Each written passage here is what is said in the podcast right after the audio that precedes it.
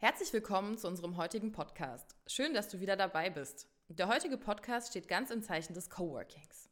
Wir schauen uns an, was Coworking eigentlich heißt und werfen einen Blick in unsere Projektregionen Südbrandenburg und Lausitz. Welche Coworking Spaces gibt es hier bereits und warum erfreut sich Coworking auch abseits der Metropolen zunehmender Beliebtheit? Im Studio sitzen heute Martina Konieczny und Josephine Jung von der Technischen Hochschule Wildau.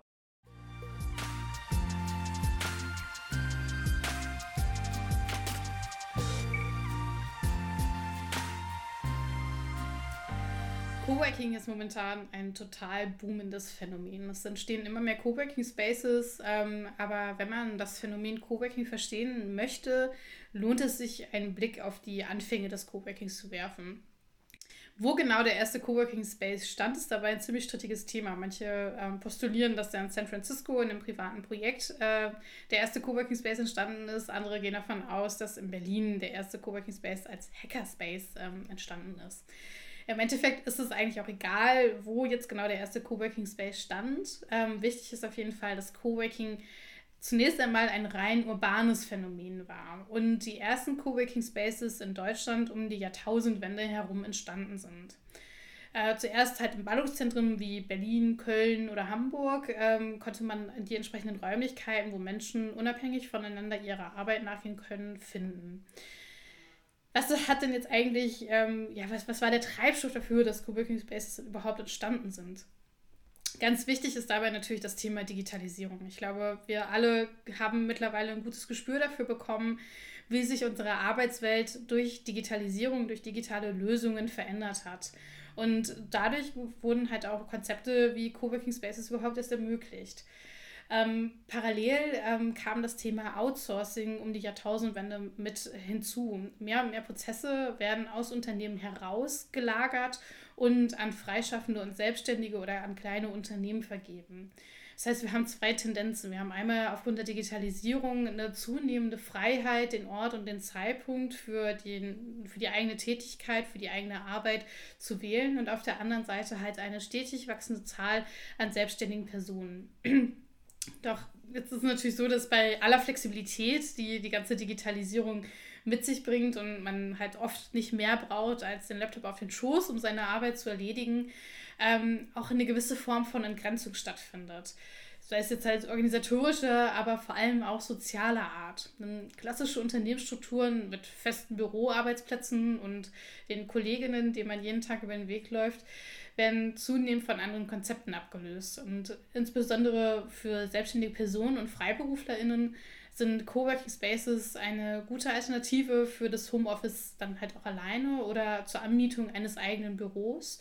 Und insbesondere ja, bestehende Lücken, gerade im Sozialkontext, können äh, durch die neuen, ja, können geschlossen werden, die halt überhaupt erst durch die neuen Arbeitsformen entstanden sind. Martina, du bist ja auch selber ein Fan von Coworking Spaces, äh, hast da schon einige Projekte besucht. Wie sieht es denn eigentlich aus, wenn wir uns das jetzt mal so vom inneren Auge vorstellen, wenn man in so einen Coworking Space reinkommt? Was sieht man da? Ja, also grundsätzlich ähm, werden ähm, in Coworking Spaces Büroarbeitsplätze zentral gestellt. Ne? Also das, was man bei sich auch aus dem Büro kennt. Ein Schreibtisch, Stromversorgung und Internetzugang stehen den NutzerInnen zur Verfügung. Ähm, darüber hinaus werden in der Regel auch klassische Büroinfrastruktur wie Meetingräume, Drucker etc. bereitgehalten. Und natürlich auch ganz wichtig, was wir im Büro auch haben und was bei der Arbeit nicht fehlen darf, ähm, Kaffee und Snacks findet man in der Regel auch in Coworking Spaces. Ähm, so haben Selbstständige und FreelancerInnen ähm, die Vorzüge eines äh, klassischen Büros, äh, ohne sich selbst darum kümmern zu müssen, ähm, das einzurichten. Also ein voll ausgestatteter Working Space. Ähm, jetzt haben wir einen Coworking Space von der rein physischen äh, Perspektive aus betrachtet ähm, und das Working so ein bisschen erklären können. Aber wie sieht es denn jetzt eigentlich mit dem Co aus? Was, was bedeutet dieses Co in Coworking Space? Vielleicht kannst du da näher drauf eingehen. Sehr gerne. Ähm, ja, weil es geht halt nicht nur um die Hardware, also um die Ausstattung, die in Coworking Spaces genutzt werden kann. Coworking Spaces, ich habe es ja gerade schon mal so ein bisschen angeteasert, sind viel mehr ein Sozialraum. Denn es kann zwar jeder für sich arbeiten, aber irgendwie arbeitet man auch zusammen. Also dadurch alleine, dass sich Gleichgesinnte ein Büro teilen, entsteht oft ein spontaner Austausch, der auch zu potenzieller Zusammenarbeit führen kann oder einfach neue Perspektiven in das eigene Projekt hineinbringt. Diese Form des spontanen Zusammenarbeitens, des spontanen Austausches bringt das Code zu den Working Spaces. Denn der Grundgedanke von Coworking Spaces ist es nicht nur eine reine Infrastruktur anzubieten, sondern auch einen Raum für Austausch und Perspektivwechsel zu schaffen.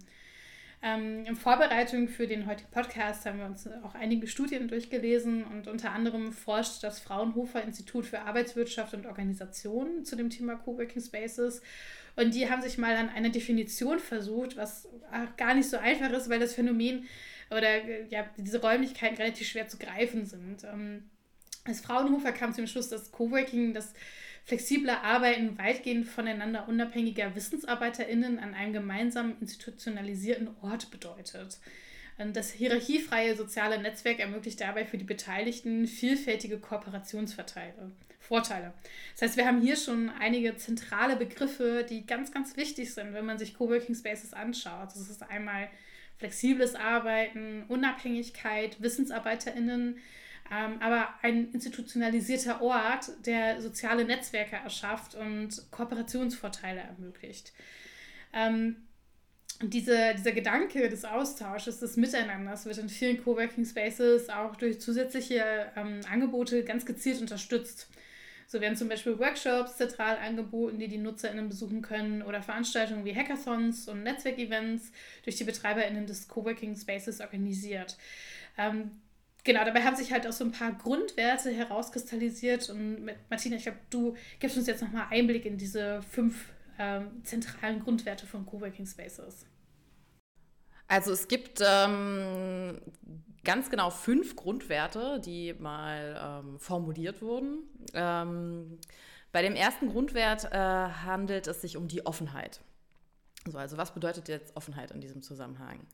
Ähm, Im Prinzip heißt das, dass die Spaces grundsätzlich von jedem genutzt werden können und ähm, natürlich auch keine Diskriminierung im Zugang zu den Angeboten besteht. Aber andererseits eben auch, dass die NutzerInnen gegenseitig, dass sie sich gegenseitig mit Offenheit begegnen. Bei dem zweiten Grundwert handelt es sich um die Zugänglichkeit, also zeitliche Flexibilität und Erreichbarkeit, also eine zentrale Lage oder verkehrstechnisch gute Anbindung. Ebenso muss die Nutzung erschwinglich sein, damit der Zugang nicht am Geldbeutel scheitert. Dann gibt es noch die Kollaboration. Austausch, Synergien und potenziell gemeinsame Projekte. In Coworking Spaces steht eben nicht nur das Nebeneinander, sondern auch das Miteinander zentral im Fokus. Als vierten Grundwert benennen wir das Wir-Gefühl. Also CoworkerInnen sehen sich als Gemeinschaft und tauschen sich auch unabhängig von der Arbeit miteinander aus.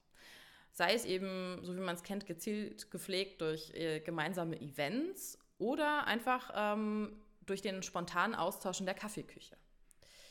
Und zu guter Letzt noch das Thema Nachhaltigkeit. Ressourcen sollen geschont und die Arbeit im Coworking Space umweltfreundlich erfolgen. Sei es Papier zu sparen oder eben auch in den eigenen Projekten die verschiedenen Facetten von Nachhaltigkeit zu berücksichtigen. Ich glaube, wir haben an der Stelle einen ziemlich guten ähm, Überblick zu der Entstehungsgeschichte, ähm, zu, dazu bekommen, was Coworking Spaces überhaupt sind und wissen jetzt auch so ein bisschen um die Grundwerte. Aber wie sieht es dann jetzt eigentlich mit aktuellen Entwicklungstendenzen aus? Es ist ja, ähm, Coworking Spaces, habe hab ich ja eingangs auch schon mal gesagt, ist halt momentan wirklich ein boomendes Phänomen. Ähm, die Zahl der Coworking Spaces und deren NutzerInnen nimmt rapide zu. Ähm, es gibt den Bundesverband Coworking Spaces, ähm, die das Ganze ja so ein bisschen koordiniert, ähm, zentraler Verband ist. Und ähm, die hat das Ganze getrackt und gemonitort und die kam zu dem Ergebnis, dass allein in den Zeitraum von 2018 bis 2020 sich die Anzahl der Angebote an Coworking Spaces in Deutschland vervierfacht hat. Also alleine in einem Zeitraum von zwei Jahren eine Vervierfachung ähm, der Angebote. Das heißt, ähm, zum Zeitpunkt der Erhebung im Mai 2020 gab es rund 1300 Coworking Spaces in Deutschland. Und bei diesem stark wachsenden Angebot ist es natürlich auch klar, dass mehr und mehr spezialisierte Angebote, zum Beispiel für bestimmte Nutzerinnengruppen, ähm, sich herausentwickeln. So gibt es zum Beispiel Coworking Spaces, ähm, die sich fokussieren auf bestehende Unternehmen und diese als ihre Zielgruppe entdeckt haben. Das heißt, dass zum Beispiel Unternehmen äh, durch die Nutzung von Coworking Spaces äh, zusätzliche Anreize und Freiräume für ihre Mitarbeitenden schaffen können zum Beispiel PendlerInnen die Möglichkeit haben, statt in die Firmenzentrale zu fahren, ähm, den angemieteten Coworking Space nutzen können und ihnen hier weiterhin ein voll ausgestatteter Arbeitsplatz zur Verfügung steht, aber sie halt trotzdem Kilometer und Zeit sparen, ähm, weil sie halt nicht zur Arbeit hin und wieder zurückfahren müssen. Und ja, vielleicht äh, nutzen auch Kolleginnen, die zwar in anderen Abteilungen arbeiten, aber im gleichen Ort wohnen, ähm, auch das Angebot des Coworking Spaces, ähm, beziehungsweise des, des Unternehmens, das dort die Flächen gemietet hat. Und naja, Coworking wird damit halt eine, zu einer Alternative zum Homeoffice. Spart Fahrzeit und gibt den Mitarbeitern die Möglichkeit, über den Tellerrand hinauszuschauen. Ähm, Genau, was jetzt aber auch zum Beispiel eine weitere Tendenz ist, die ich total spannend finde, ist, dass nicht nur Unternehmen bestehende Coworking Spaces nutzen, um sich dort einzumieten, sondern auch Unternehmen selbst äh, zu BetreiberInnen von Coworking Spaces werden. Ähm, Martina, ich glaube, du warst auch schon mal da. Der Block O in Frankfurt-Oder ist zum Beispiel so ein Projekt, ähm, wo die Sparda Bank ähm, einen, einen Coworking Space eröffnet hat in einem leerstehenden Einkaufszentrum. Ähm, und da halt quasi eine Firmenzentrale äh, oder eine, eine, eine Bankzentralfiliale äh, eröffnet hat und ähm, direkt an die Bank angeschlossen ist, ein, ein Café und ein Coworking Space. Ja, genau. Also was super spannend ist, ähm, das, äh, finde ich an, an, an, ähm, an diesem Beispiel, ist natürlich, dass, dass man da einerseits irgendwie so, ein, so eine, in Anführungsstrichen, verstaubte Bank hat, ähm, die da eine Filiale neben einem Coworking Space ähm, quasi eröffnet hat und ähm, zwei vermeintlich nicht miteinander vereinbare äh, Dinge irgendwie doch gemeinsam auch funktionieren. Und äh, ist ein wirklich super fancy Ort, da das Block O in Frankfurt oder. Also kann man sich auf jeden Fall anschauen. Es ist äh, sehr, sehr spannend. Aber damit kommen wir auch in einen anderen total spannenden Bereich rein, nämlich der Frage, was es für Auswirkungen auf Unternehmen hat, wenn sie ihre Mitarbeitenden teils oder sogar ganz in Coworking Spaces arbeiten lassen. Also hm, was macht das jetzt zum einen mit den Mitarbeitenden? Ähm, wie sehen solche Unternehmen aus? Und äh, sind Unternehmen eigentlich, ähm, deren Mitarbeitenden in Coworking Spaces arbeiten, innovativer?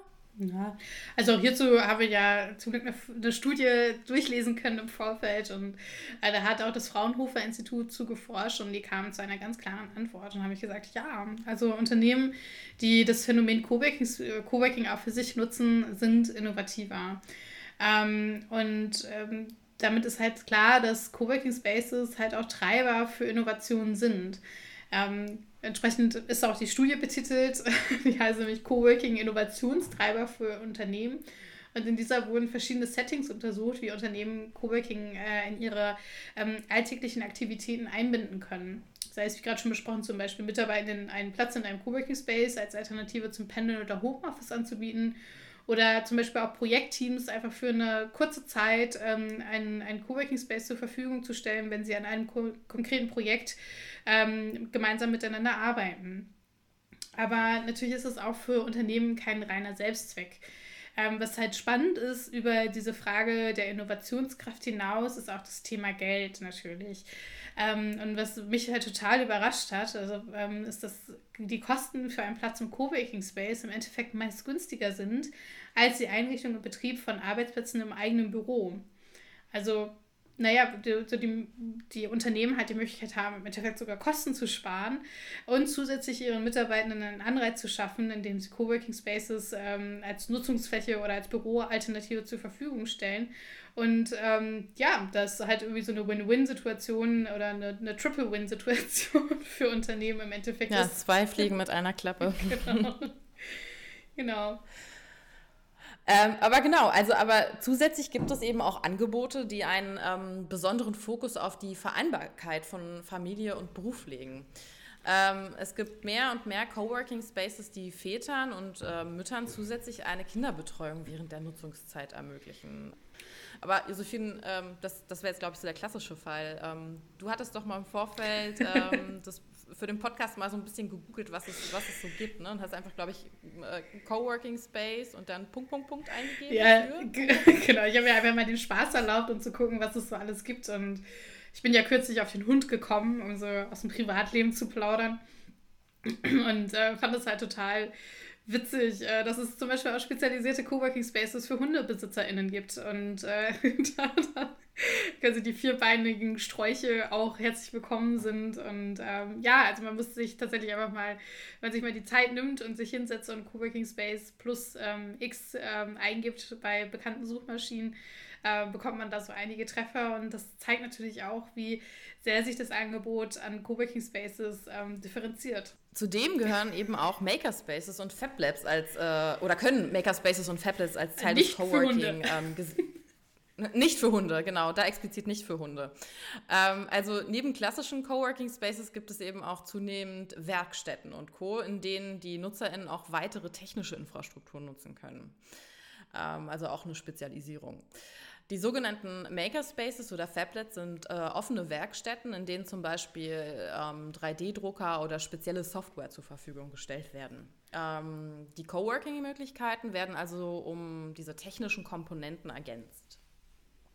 Und so können EntrepreneurInnen und ähm, Unternehmen äh, zum Beispiel Prototypen eines neuen Produkts herstellen. Und das hat natürlich den Vorteil, ähm, dass hohe Investitionskosten für die Anschaffung von Gerätschaften entfallen. Ähm, insbesondere bei der Erstellung einzelner Prototypen oder um Hard- und Software einfach mal auszuprobieren.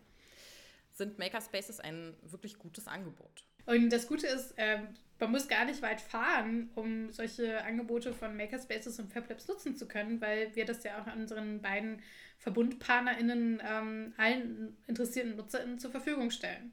Wir haben ja am Campus der TH Wildau das WinLab, wo 3D-Drucker und Lasercutter nur auf die NutzerInnen warten. Und am Campus der BTU Campus Senfenberg ist es das Creative Open Lab, das auch bei uns auf der Seite vom ähm, Projekt Startup Revier East ähm, gefunden werden kann. Oder auch die Präsenzstelle in Luckenwalde, wo ähm, eine Kombination aus Makerspace und Coworking-Fläche für alle Interessierten offen steht. Also es ähm, ja, diversifiziert sich auch bei uns an, an den Hochschulen weiter aus. Ja, Sophie, ich glaube, wir haben jetzt einen ziemlich guten Überblick darüber bekommen, was Coworking Spaces eigentlich sind und ähm, auch wie facettenreich ihre Ausgestaltung sein kann. Vielleicht ähm, schauen wir uns jetzt mal an, was das für unsere Region heißt. Ähm, in unserem Projekt äh, Startup Revier East fokussieren wir uns ja auf die Region Südbrandenburg und Lausitz. Und da fällt auf jeden Fall auf, dass es ähm, wirklich große Metropolen, so wie die gerade am äh, Anfang des Podcasts, wenn, als es um die Entstehungsgeschichte äh, ging, äh, nicht gibt, beziehungsweise, naja, nee, Metropolen gibt es wirklich nicht. Ähm, vielleicht mal die eine oder andere Stadt, die ein bisschen größer ist, aber das war es dann auch schon. Aber festgehalten kann trotzdem, dass es ähm, auch hier mehr und mehr Coworking Spaces gibt. Und jetzt stellt sich natürlich irgendwie die Frage, warum ist denn das so? Also warum ist das Konzept auch außerhalb der großen Ballungsräume immer beliebter? Also ähm, es gibt dazu eine kürzlich veröffentlichte, veröffentlichte Studie von der Bertelsmann Stiftung und die hat zwei treibende Hauptfaktoren, ähm, die das Prinzip Coworking auch außerhalb der Städte Rückenwind verleiht oder den, der, den Rückenwind gibt, ähm, identifizieren können. Auf der einen Seite stehen halt die Ballungszentren und Metropolen äh, die insbesondere für junge Menschen attraktiv sind und halt deren Bevölkerung ähm, weiterhin wächst. Ähm, jedoch hat dies auch zur Folge, dass die Städte auch über ihre eigenen Grenzen hinauswachsen und insbesondere junge Familien in die umgebenden Landkreise ziehen. Ähm, das klassische Speckgürtel-Thema. Diese neuen SpeckgürtelbewohnerInnen sind dann auf der einen Seite geprägt von den Erfahrungen, die sie in den Großstädten sammeln konnten und möchten trotzdem halt auch außerhalb des S-Bahn-Rings ihren gewohnten Lebensformen irgendwie nachgehen und auch die Art und Weise, wie sie ihrer Arbeit nachgegangen sind, nicht missen. Und so tragen sie die Erfahrungen aus den Großstädten raus in die Kleinstädte und Gemeinden und schaffen hier neue Formen des Arbeitens. Sie sind digital, sind vernetzt und sie sind eine Mischung aus urban und ländlich. Das wird immer so ganz nett als urban, also rural and uh, urban, als Kombination ähm, bezeichnet.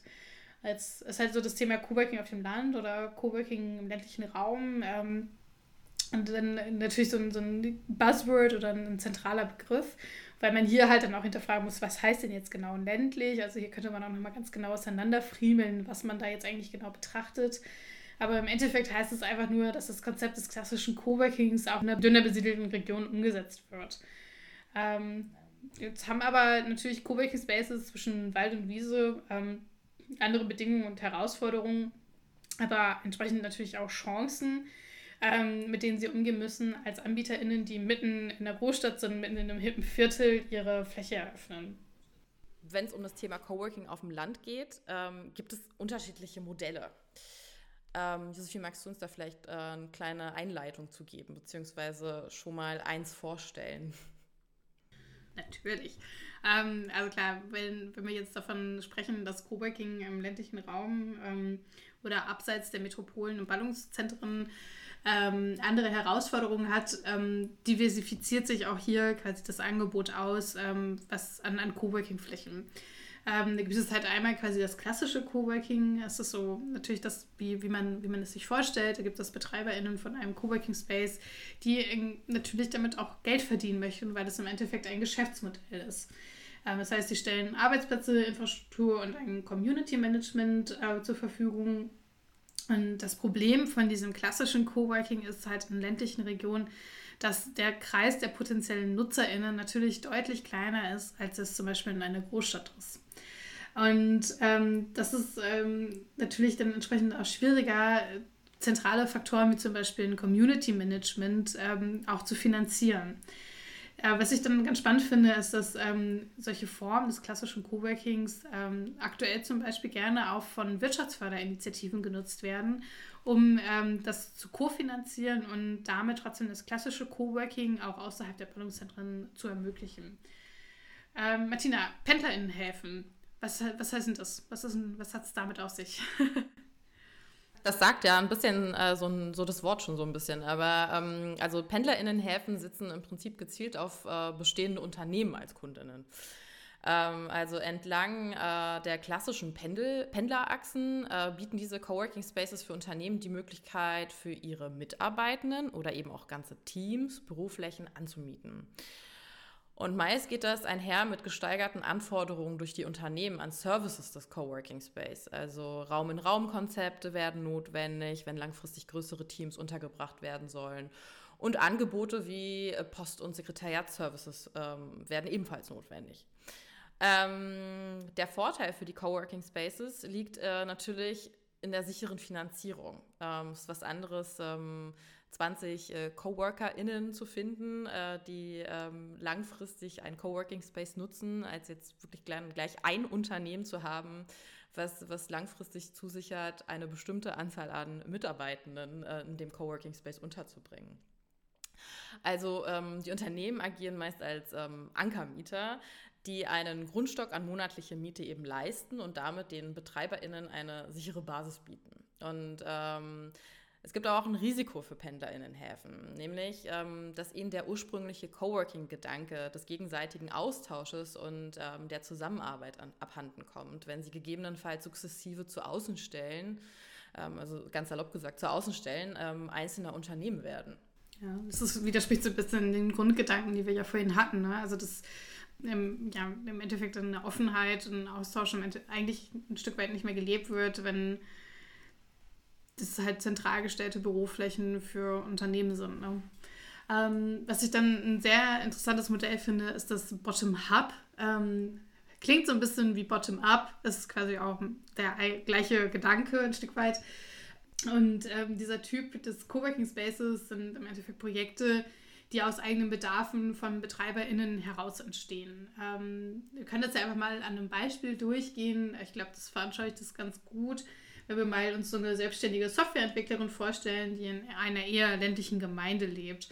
Ähm, für sie alleine ist es jetzt, ja, sich ein eigenes Büro zu mieten, ist zu teuer und irgendwie fehlt ihr dann auch der Austausch mit anderen Personen. Ähm, wenn sie im Homeoffice arbeitet, also sowohl Büro als auch Homeoffice ist irgendwie nicht so ganz das Wahre. Und ähm, auf der anderen Seite ist der nächste Coworking Space halt auch zu weit entfernt, ähm, als dass es sich lohnen würde, dahin zu fahren. Deswegen gründet sie halt neben ihrer eigenen Selbstständigkeit, der sie weiterhin nachgeht, ähm, einen eigenen Coworking Space. Das übergeordnete Ziel ist dann in diesem Fall, ähm, im Betrieb des Coworking Spaces halt nicht unbedingt Geld zu verdienen, weil ihre eigentliche selbstständige Tätigkeit ähm, ja weiterhin besteht sondern ähm, vor allem sich halt mit Gleichgesinnten einen Arbeitsraum zu teilen und äh, sich auszutauschen. Und eigentlich ist es halt mit diesem Beispiel der Typus des Bottom-Hub auch schon perfekt erklärt. Ähm, aus einem eigenen Bedarf heraus entsteht ein Raum, der für das eigene, für, für das gemeinsame Arbeiten genutzt wird.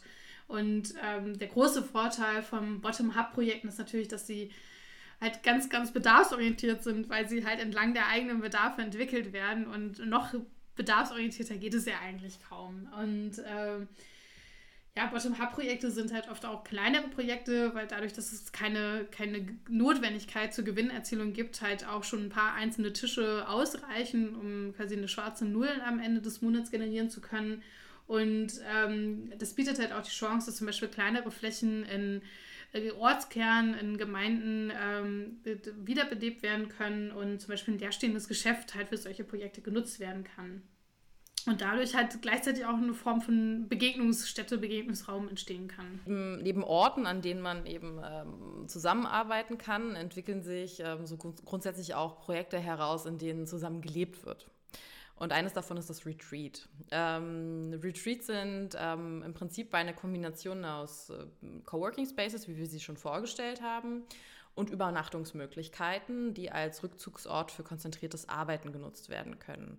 Kleiner Fun-Fact hier am Rande. Ähm, auch im Rahmen der finalen Vorhabensbeschreibung sind wir für dieses Projekt, also für Startup Revier East, sind wir ähm, als Team tatsächlich auch ähm, äh, oder haben ein Retreat genutzt ähm, und haben uns für, ich glaube, es waren zwei Tage ähm, in einem Coworking Space oder in einem Retreat eingemietet und haben ähm, dort natürlich ähm, an, an, gemeinsam gearbeitet und ähm, uns aber auch ganz anders dadurch ausgetauscht, ähm, weil wir da ja auch übernachtet haben. Also man hat dann auch nochmal irgendwie vielleicht abends einen Ausklang, wo man nochmal ähm, ähm, reflektieren kann, was den Tag über gelaufen ist. Und äh, das führt natürlich auch zu einem ganz ganz anderen Miteinander und auch aus einer ganz anderen Perspektive, die man auch auf seine Arbeit erhält äh, oder die einem ermöglicht wird in dem Fall.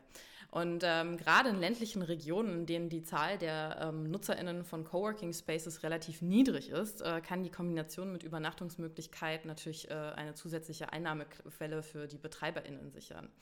Ähm, so entsteht auch eine ganz neue Form der Community und des Austausches. Also auf der einen Seite gibt es NutzerInnen, die das Angebot regelmäßig in Anspruch nehmen und auf der anderen Seite ähm, gibt es eben einzelne Gäste oder Teams, so wie wir damals auch, die sich für ein paar Tage oder Wochen in den Coworking Retreat einnisten, um an einem Projekt zu arbeiten oder neue Perspektiven zu bekommen. Und ähm, Arbeitstourismus und Coworking bilden hier eine gemeinsame Schnittmenge. Also Retreats äh, bieten die Gelegenheit, sich für einige Zeit an einen ruhigen Ort zurückzuziehen und den Fokus eben voll auf das anstehende Projekt zu richten. Dann gibt es allerdings noch ähm, das Workation. Josephine, was ist denn das Workation? Das klingt so ein bisschen nach Vacation. Das ist, äh, das, das ist bestimmt ganz nett. genau, es ist äh, vielleicht erstmal so, klingt erstmal auf den ersten Blick ganz ähnlich wie das Retreat, aber ist dann doch im Detail ein bisschen was anderes. Ähm, Vacation ist tatsächlich quasi die Kombination aus Work und Vacation, also aus Arbeit und Urlaub. Und ähm, Vacation Coworking Spaces sind halt oft an touristischen Hotspots zu finden, ähm, sodass Reise und Reisen und Arbeit noch besser miteinander kombiniert werden kann, beziehungsweise vereinbart werden kann. Ähm, in Asien gibt es bereits viele solche Angebote, wo digitale Nomadinnen mit dem Laptop am Strand äh, dem Job und den Aufträgen nachgehen können. Ähm, aber auch in Regionen in Deutschland ist sowas mehr und mehr zu finden. Ähm, das hat natürlich für die Urlaubsregionen den großen Vorteil, dass zusätzliche Einnahmequellen generiert werden können und ähm, Vocations auch ganz unterschiedliche Formen annehmen können. Also wir haben da zum Beispiel Pop-up Coworking Spaces, die dann zum Beispiel nur für die Urlaubssaison ähm, eingerichtet werden können in mobilen, ähm, mobil, mit mobiler Infrastruktur. Ähm, oder auch zum Beispiel Working Festivals oder Camps, in denen gezielt Arbeit und Urlaub miteinander verbunden wird und dann halt auch entsprechend ein temporäres Community Management äh, zur Verfügung stellt, was halt natürlich nochmal quasi einen ganz anderen Austausch ermöglicht, wenn man halt äh, dann aus der ganzen Welt irgendwie zusammenkommt und dieses äh, Pro Projekt oder dieses Angebot kurzfristig nutzt. Ähm, Genau, aber ist es eigentlich auch, also wir haben ja uns jetzt so verschiedene Modelle angeschaut, was ähm, wie Coworking Spaces auch abseits von Metropolregionen funktionieren können. Im Endeffekt ist es eigentlich egal, welches Geschäftsmodell der jeweilige Coworking Space genau verfolgt. Äh, wichtig ist, dass halt Coworking Spaces im ländlichen Raum tolle Möglichkeiten bieten. Es ist nicht nur, das sind nicht nur Orte für Kollaboration und innovative Prozesse, sondern vor allem auch, um den Themen, Themen wie zum Beispiel Leerstand oder Daseinsvorsorge zu begegnen. In Coworking Spaces können einen ganz wichtigen Beitrag zur Daseinsvorsorge leisten, da sie durch den Grundsatz der Offenheit grundsätzlich auch inklusiv sind ähm, und verschiedene Konzepte mit Coworking zum Beispiel auch kombiniert werden können. Sei es jetzt zum Beispiel in einem kleinen Ort ein Café mit anzuschließen oder einen kleinen Lebensmittelhandel ähm, oder auch zum Beispiel zentrale Services wie eine Post- oder Bankenstelle zu integrieren, wie wir es ja vorhin in dem Beispiel hatten. Und gerade auch für kreative Projekte bieten Coworking Spaces im ländlichen Raum eine gute Option. Also Ausstellungen, Veranstaltungen und Workshops können zum Beispiel nicht nur für die SchreibtischmieterInnen äh, zur Verfügung gestellt werden, sondern auch für die BürgerInnen vor Ort, die daran Interesse haben. Und so können Coworking Spaces halt einen ganz wichtigen Beitrag zur Wiederbelebung von, von Leerstand leisten, aber halt auch zur Wiederbelebung von vielleicht mittlerweile etwas im, im Dornröschen-Schlaf versunkenen Ortschaften und Gemeinden. Aber wie sieht es jetzt eigentlich in unserer Projektregion aus? Ähm, also wenn wir jetzt mal nach Brandenburg schauen, gibt es natürlich auch hier ein Netzwerk für Coworkings. Und wenn man die Karte mit unserer Projektregion vergleicht, äh, sieht man eben auch, dass es hier bereits einige Angebote gibt, die teilweise ganz schön ab vom Schuss sind. Und ich glaube, ähm, Josephine, du hast da so zwei persönliche Favorites. Magst du dich mal vielleicht kurz vorstellen? ja, ach, ich, ich verliebe mich ja immer in so Kreativprojekte. Ne? Ich war noch nie da, aber alleine die Websites, äh, da, da kriege ich gleich Glitzeräuglein. Ähm, das ist zum Beispiel der Musikbahnhof in Anna-Hütte.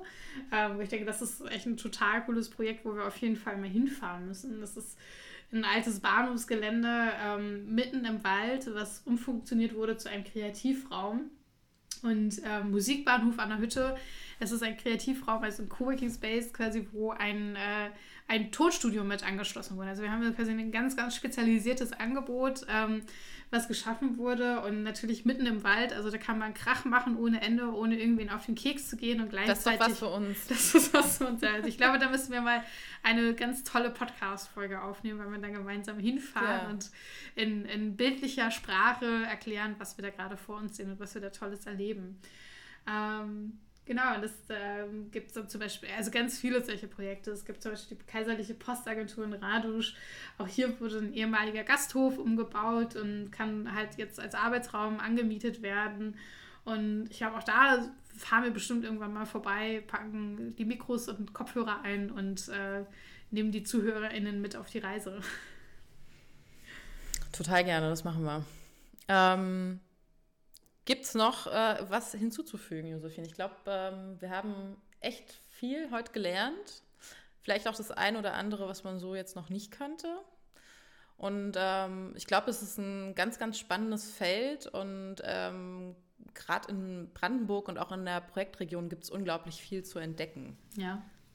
Also ich glaube tatsächlich, dass sich der Blick halt äh, raus äh, über den Campusrand hinaus lohnt. Und ähm, auch bei uns auf der Projektwebsite vom Startup Revier East findet man schon ganz viele spannende Projekte. Wir haben da eine, ähm, eine Karte auf der Website hinterlegt, wo zum Beispiel verschiedene Coworking Spaces auch in unserer Projektregion zu finden sind. Und ähm, ich freue mich total darauf, Martina, mit dir gemeinsam loszuziehen und die verschiedenen Projekte kennenzulernen und besuchen zu dürfen und zu gucken, was es denn da alles an spannenden Angeboten bei uns in der Region gibt, die man vielleicht momentan noch gar nicht kennt, die noch so Hidden Spots sind, ähm, die wir dann gemeinsam ähm, erobern und entdecken dürfen. Ja, das machen wir auf jeden Fall. Wenn dir die heutige Folge unseres Podcasts gefallen hat, schaue gerne auch bei unseren anderen Folgen vorbei. Hier kannst du Gesprächen mit ExpertInnen lauschen und mit uns auf die Reise zu GründungsakteurInnen und versteckten Orten machen. Wir freuen uns, wenn du wieder einschaltest.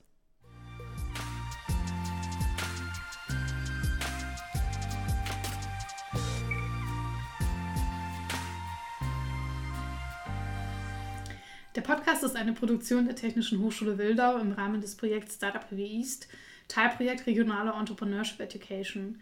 Das Projekt wird gefördert vom Bundesministerium für Wirtschaft und Energie durch das Programm Exist Potenziale. Die heutigen GesprächspartnerInnen waren Martina Konieschny und Josephine Jung der Technischen Hochschule Wildau.